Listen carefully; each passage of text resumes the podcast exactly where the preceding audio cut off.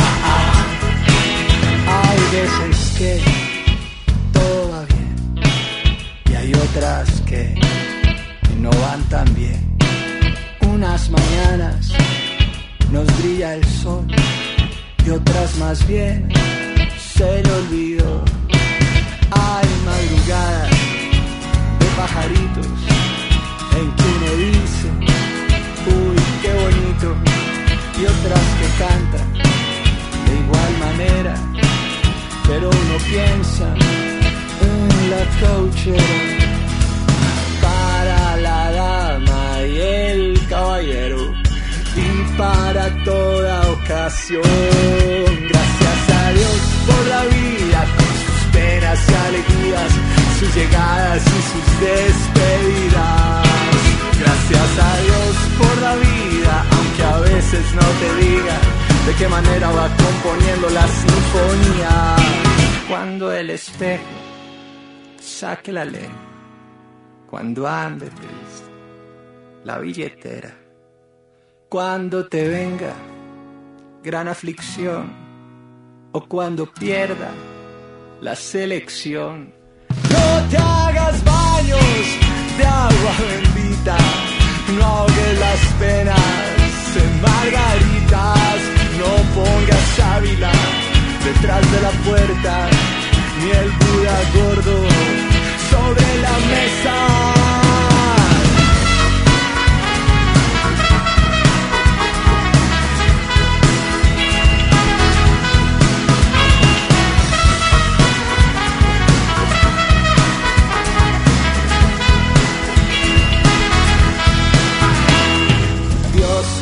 El desierto, tenlo por cierto, lo puede volver manantial.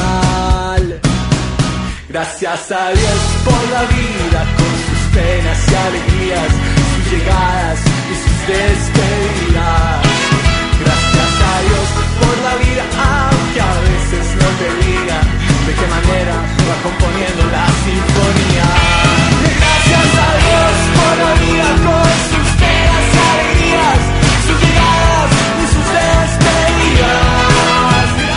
Estamos con Santiago Benavides él es el cantante, el autor de nuestra canción, de la canción de apertura de nuestro programa, de la cortina musical, que ustedes ya la conocen de memoria. Dice gracias a Dios por la vida, con sus penas y alegrías, sus llegadas y sus despedidas. Santiago, estamos triplemente felices de tenerte entre nosotros. ¿Por qué? Primero porque estés en Uruguay porque después del año dos, de 2017 fue la última vez que viniste, hace cinco años ya de eso, así que eh, venir al Uruguay para nosotros que vuelvas es una gran alegría. En segundo lugar, tenerte en los estudios de Radio Transmundial Uruguay. Y en tercer lugar, tenerte en el programa Los años no vienen solos. Para nosotros es un inmenso placer que estés aquí acompañándonos, que hayas aceptado venir a tener esta entrevista con nosotros. Bueno, querida Nancy y todos los que nos escuchan también, un abrazo aquí desde la cabina de estudio. Eh, muy contento, realmente muy agradecido. Siempre he tenido un sentimiento muy especial por, por el sur, ¿no? El sur y bueno, capaz que aquí en estas tierras no se perciben tan al sur, pero cuando uno está en otras latitudes, sí, pero somos este es el sur, de la tierra y siempre recuerdo esa canción de la famosa canción de Piazzolla que dice vuelvo al sur. Ajá. Y que como se vuelve siempre al amor, ¿no? Sí, es verdad. Entonces, muy contento de venir. Además, Uruguay y en particular Montevideo me resulta una ciudad tan bella, entrañable verdaderamente. Así que muy contento de estar acá, de reencontrarnos con amigos Nunca imaginamos que pasarían cinco años sin regresar, pero pues como ya es de, conocimiento público, se nos atravesó aquel pequeño evento de la pandemia. Es verdad. Así que duramos tres años sin viajar, por, pues, un poco menos de tres años sin viajar por cuenta de la pandemia. Yo también tuve algunas situaciones personales, me, me mudé de país, me fui a vivir a Canadá con mi familia, así que bueno, total, se alargó un poco la vuelta, pero estamos felices de estar acá, estamos en una gira que hemos titulado Rumbo Sur. y que nos ha llevado por pues por largas extensiones de Chile, estuvimos literalmente desde Antofagasta en el norte hasta Punta Arenas, de Argentina y ahora tenemos el inmenso agrado de cerrar la gira en este país que tanto queremos. Le contamos a la audiencia que estamos a pocas horas del concierto de Santiago Benavides, que va a ser ahí en el Centro Cristiano del Cordón y del cual hemos venido hablando durante los últimos siete u ocho días, haciendo la publicidad y bueno, anunciando todo lo que va a pasar y esperamos que hoy Santiago, este, el público te acompañe, que cante tus canciones y que te sientas muy en casa. Pues muchas gracias, muy, muy emocionado de ello. Hoy te vamos a invitar a conversar sobre esta canción a propósito de nuestro, eh, nuestro programa. Vos en esta canción invitás de alguna manera a una actitud agradecida con la vida y ante la vida a pesar de las circunstancias adversas que estemos experimentando.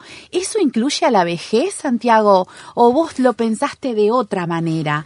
¿Cómo practicamos la gratitud en la etapa de la tercera edad? Bueno, yo cuando compuse la canción seguramente no estaba pensando en la vejez, pero cada vez más, aunque todavía me faltan unos años para llegar técnicamente hablando a la tercera edad, pues mis padres ahora ya son mayores y cada vez más se va haciendo evidente que algún día, eh, contando con el favor de Dios, todos vamos a tener Sin duda. el cabello blanco, ¿no?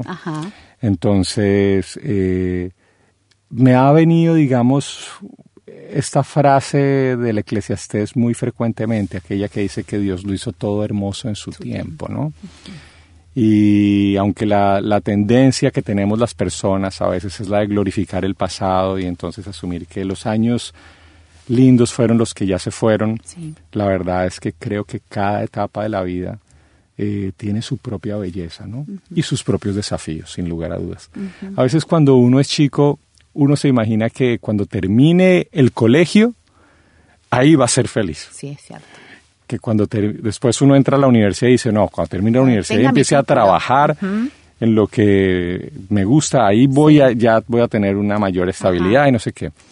Después arranca el trabajo y uno dice, bueno, cuando, cuando me case y ya tengo una familia. Después arranca la familia y uno dice, bueno, cuando los hijos ya se gradúen y tengan su estabilidad.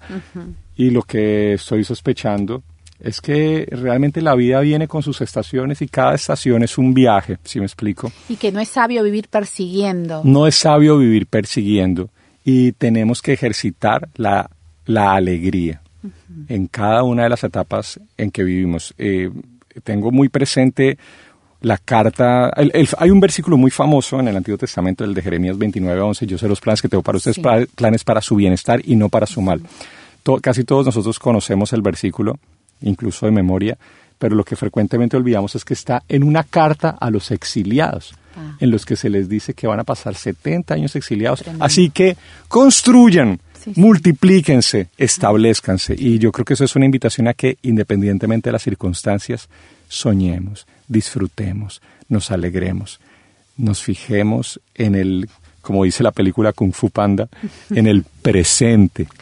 Que, como su nombre lo indica, es un presente, es un regalo, un regalo ¿no? Sí. Santiago, cuando uno llega a la vejez y siempre haciendo referencia a tu canción, pareciera que existe la tendencia a creer que uno ya sabe la manera en que la sinfonía se compuso, ¿no? Como que uno mira en perspectiva hacia atrás y dice, bueno, mi vida ya fue así, ya fue lo que fue.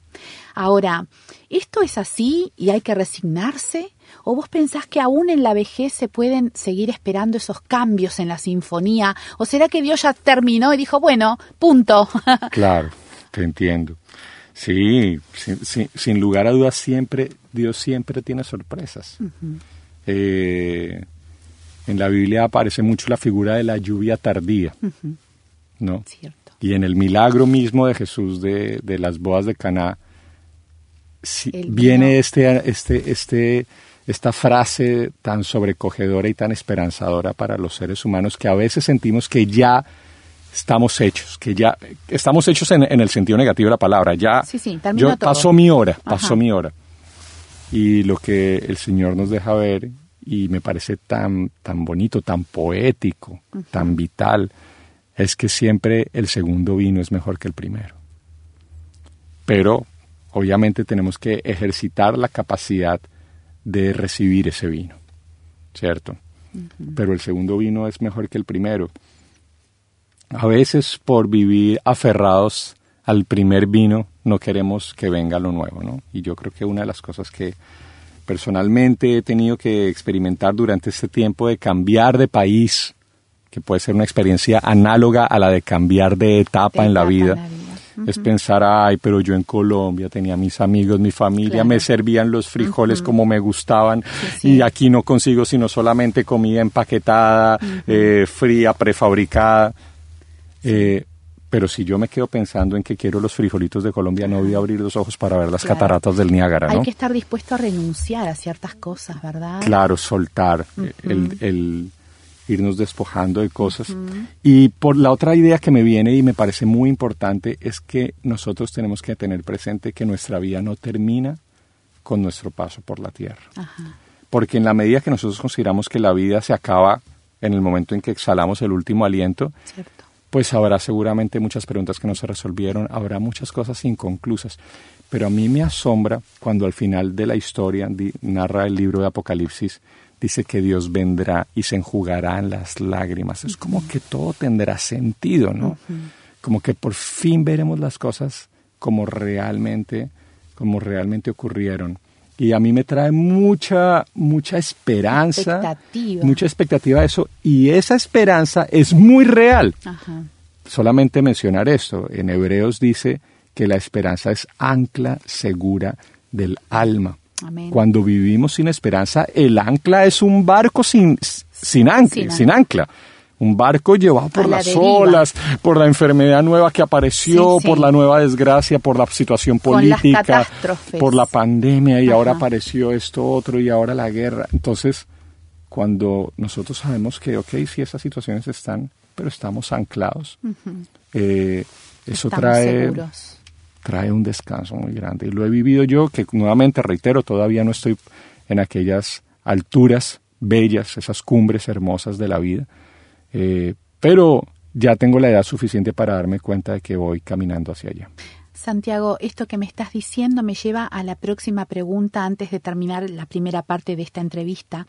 Eh, ¿Se clausura entonces la etapa productiva con la vejez? ¿Qué le dirías a alguien que piensa que ya por su edad o por su salud no tiene más nada por hacer en esta tierra? Hmm. Bueno, ya me jubilé, ya hice lo que tenía que hacer, ya crié a mis hijos, ya serví en el ministerio, ya no tengo más nada para hacer. ¿Para qué sigo vivir, viviendo? Eh, de hecho, muchas personas te dicen que le piden a Dios que se las lleve, que ya no tienen más nada para hacer acá ¿qué le dirías a esas personas? Claro, el, el, el tema ahí de fondo es que nosotros hemos confundido fecundidad con productividad. Sí. ¿Sí me explico? Ajá. La productividad, sobre todo en la cultura en la que nos encontramos, está, es, un, es, un, es un concepto asociado básicamente a- al, al ingreso A la empresa. al in- y al ingreso económico. Uno es productivo en la medida que lo Claro, que está claro. haciendo genera dinero. Ajá. ¿Sí me claro, explico? claro, claro, sí. Ese es nuestro concepto de, pro- de- Sí, sí, de sí. productividad. Ajá. El llamado de Jesús, sin, sin de ninguna manera negar la productividad, porque todos entendemos que estamos en el mundo y que necesitamos generar recursos. Todos entendemos Sí, eso. sí. Y en ello no hay nada ni malo, ni deshonroso, ni mundano, ni nada. Pero el llamado de Jesús es a, a dar fruto, a la fecundidad. ¿Sí me explico? Y yo creo que necesitamos todos, no solamente las personas de, de la tercera edad, todos necesitamos entender que ese es nuestro llamado. Y que en un sentido la productividad casi que viene como añadidura a la fecundidad, pero nosotros necesitamos re- replantear esa perspectiva. Ahora, por ejemplo, con la pandemia, yo me sentí muy improductivo. Hubo días en los que me, se- me sentí terri- terriblemente improductivo Claro. Porque yo decía, a ver, soy músico, se me cancelaron los conciertos, no tengo a dónde ir a tocar. Conclusión, soy un mueble. Claro. ¿Sí me explico? No estoy haciendo nada.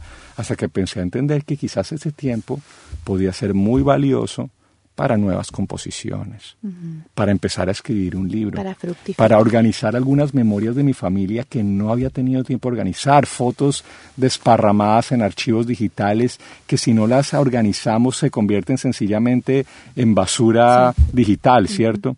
Y no en el recuerdo lindo que pretendemos que sean. Todas esas cosas, a la luz de esta sociedad mercantilista, eh, son improductivas. Pero tenemos que recordar que el llamado nuestro es a la fecundidad. A mí me ha impresionado, ahora que vivo en Canadá, cómo es de cierta aquella frase allá de time is money. Ajá. Que como diría Lelutier, tradu- se traduce el tiempo es un maní. No, Sí, sí, sí. significa el tiempo es dinero. Es dinero. Y me ha impresionado cómo para mucha gente de verdad el tiempo es dinero. Sí.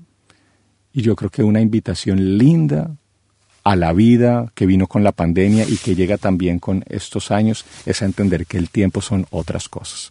Que el tiempo quizás es contemplación. Que el tiempo es relación.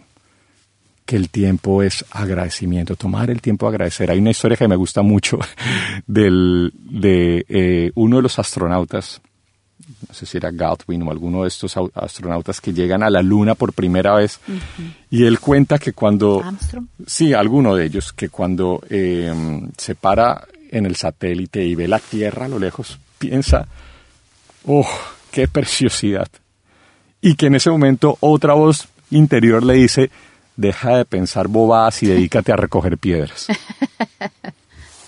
¿Qué era más importante, recoger piedras Claro. o O contemplar, la belleza de la creación, ajá, cierto? ajá. Y entonces pues él, él mismo, él cuenta esa historia como para decir, ¿cómo es posible que ante la visión maravillosa de la Tierra, hasta la luna llegó aquella voz que me decía que contemplar la belleza era una soberana pérdida de tiempo? Claro. Entonces yo creo que aquí hay una invitación muy grande a que cambiemos la perspectiva y recordemos que la invitación de Dios, claro, es, la productividad es maravillosa y ojalá podamos encontrar rutas productivas que incluso generen ingresos, pero la invitación de Dios es a la fecundidad. Y eso va, por supuesto, para nuestros mayores, pero de una manera especial para los que estamos inmersos en la carrera de la vida. Bien, hacemos una pausita pequeña y seguimos con Santiago conversando sobre gracias a Dios por la vida con sus penas y alegrías. Cuando el espejo saque la ley, cuando ande triste, la billetera, cuando te venga gran aflicción o cuando pierda la selección. No te hagas baños de agua bendita, no ahogues las penas en margaritas, no pongas sábila detrás de la puerta, ni el gordo sobre la mesa.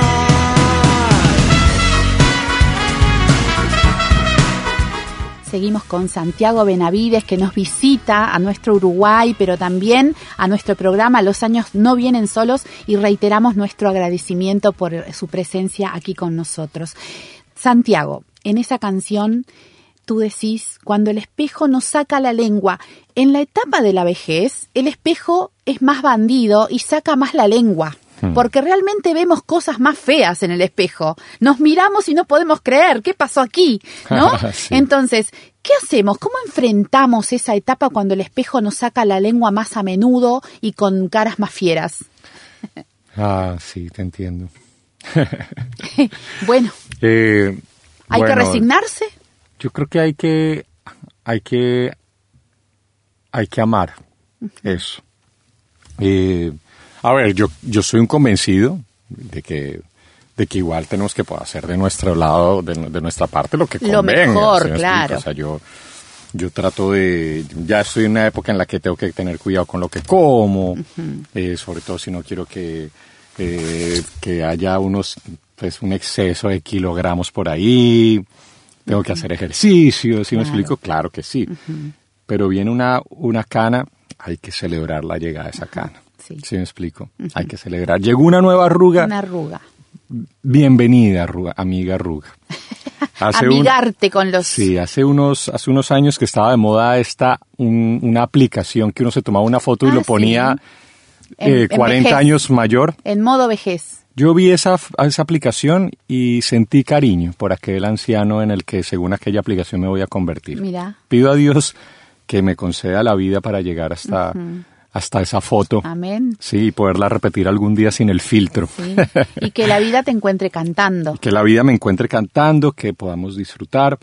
Eh, y cuando vi eso, sentí cariño, sentí gratitud por cada arruga, cada cana, eh, cada tamaño de las orejas, si me explico, todo ese tipo de cosas sentía que era un homenaje al camino recorrido. Entonces, sí, de alguna manera ese pensamiento más poético que psicológico, esto que estoy diciendo es más una idea poética que un recurso del cual agarrarnos, pero si llegara a servir, pues que, que lo, que, lo, que lo sea. Ajá. En otra parte de la canción vos decís que Dios, el desierto, tenlo por cierto, lo puede volver manantial. Y eso es una linda esperanza, pero es verdad que Él puede, pero a veces él no quiere o no sucede y el desierto queda siendo desierto. Por ejemplo, en la vejez pensemos en la soledad, en las pérdidas, en la enfermedad, incluso en la muerte, en la postración.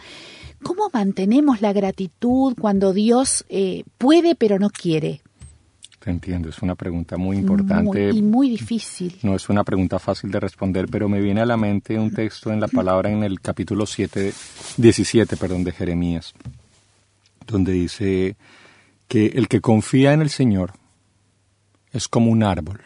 Mm. Y después dice algo asombroso. Bueno, en primer lugar, esto de que el, que confía en el Señor es como un árbol, ya hay una alusión al carácter, ¿no? Que, empieza con el hecho de confiar.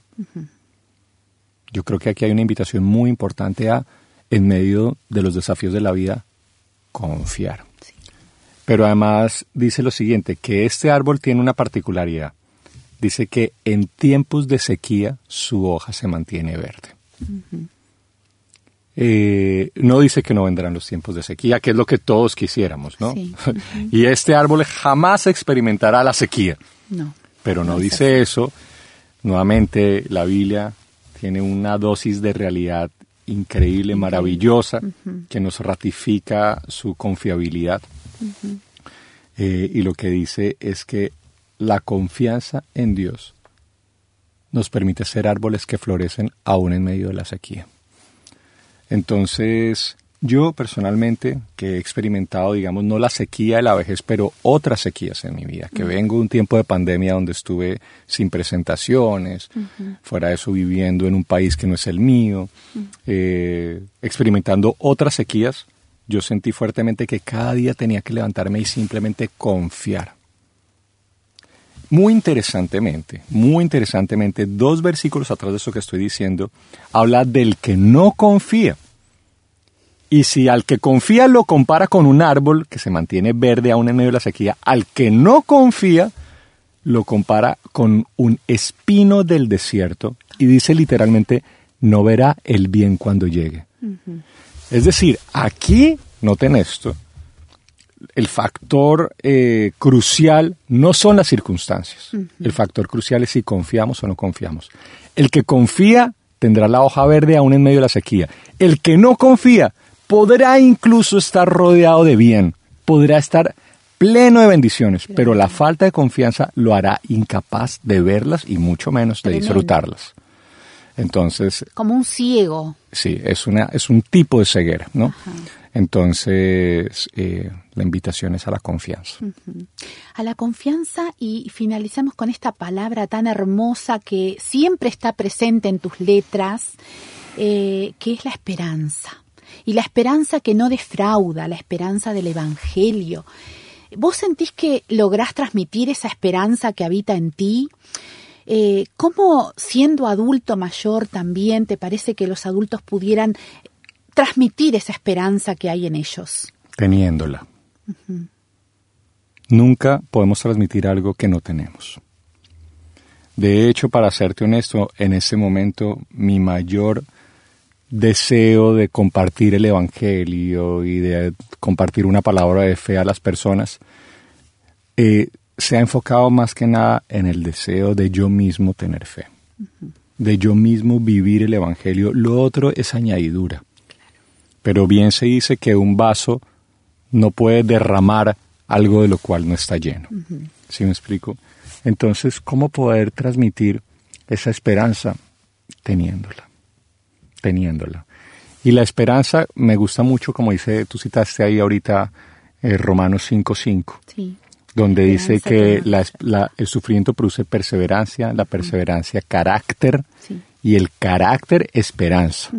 Y la esperanza no nos defrauda. Una vez hemos llegado a la esperanza, se puede venir la vida con todas sus durezas, ¿sí me explico? Eh, y la esperanza va a ser, como dice Hebreos, un ancla segura. Ahora, yo, yo hablo de esto como si fuera un experto en la materia. No, yo soy un padre de familia luchando por salir adelante con, mi, con mis hijos, con mi señora, enfrentando los desafíos de la economía, de los cambios mundiales, de ser inmigrante en otro país, de aprender un idioma a mis 40 años, en fin, todas las cosas. Sí, claro. Pero lo que sí he visto es que todas esas adversidades han robustecido la esperanza y la esperanza de verdad que no defrauda. No te ha defraudado. Entonces, ¿Cómo transmitirla? ¿Cómo transmitirla? No creo que es cuestión de palabras, ni cómo, ni no sé qué, y ahora dígale esto, no. ¿Cómo transmitirla? Siéntala, vívala, experimentela por sí mismo. Tus letras, este, yo te tengo que confesar que a mí me, tocan mucho. Mm, gracias, me alegra mucho, Nan. Porque se siente esa sinceridad de aquel que está transitando por ese camino, que no le da la receta al otro, sino de algo que él mismo está, está intentando hacer con su vida, ¿no? Hmm. Por eso creo yo que es lo, lo, que más impacta de tus letras, es esa sinceridad, ese, esas ganas de transmitir eso que tú tenés, ¿no? Entonces, este, yo soy una fan. Muchas gracias. declarada de, de, tus canciones, de, de todas ellas. Y yo soy fan declarado de tu labor que estas palabras que llevan tanta esperanza y tanta alegría y tanta reflexión a la gente. Así que muchas gracias. Bueno, mm. muy amable. Muchas gracias por darnos estos momentos para compartir. Este, y bueno, vamos a seguir compartiendo otras cosas en futuros programas, así que gracias también por eso. A ti y con mucho cariño, gracias a cada persona que nos ha escuchado. Aquí, desde el estudio, les mandamos un abrazo sentido, apretado. Y como hablamos ahorita, con toda la esperanza. Seguimos avanzando, Dios nos sostiene. Amén. Dios, como dice el Salmo 3, Dios es escudo alrededor de nosotros, nuestra gloria y quien levanta nuestra cabeza. Amén. Muchas gracias.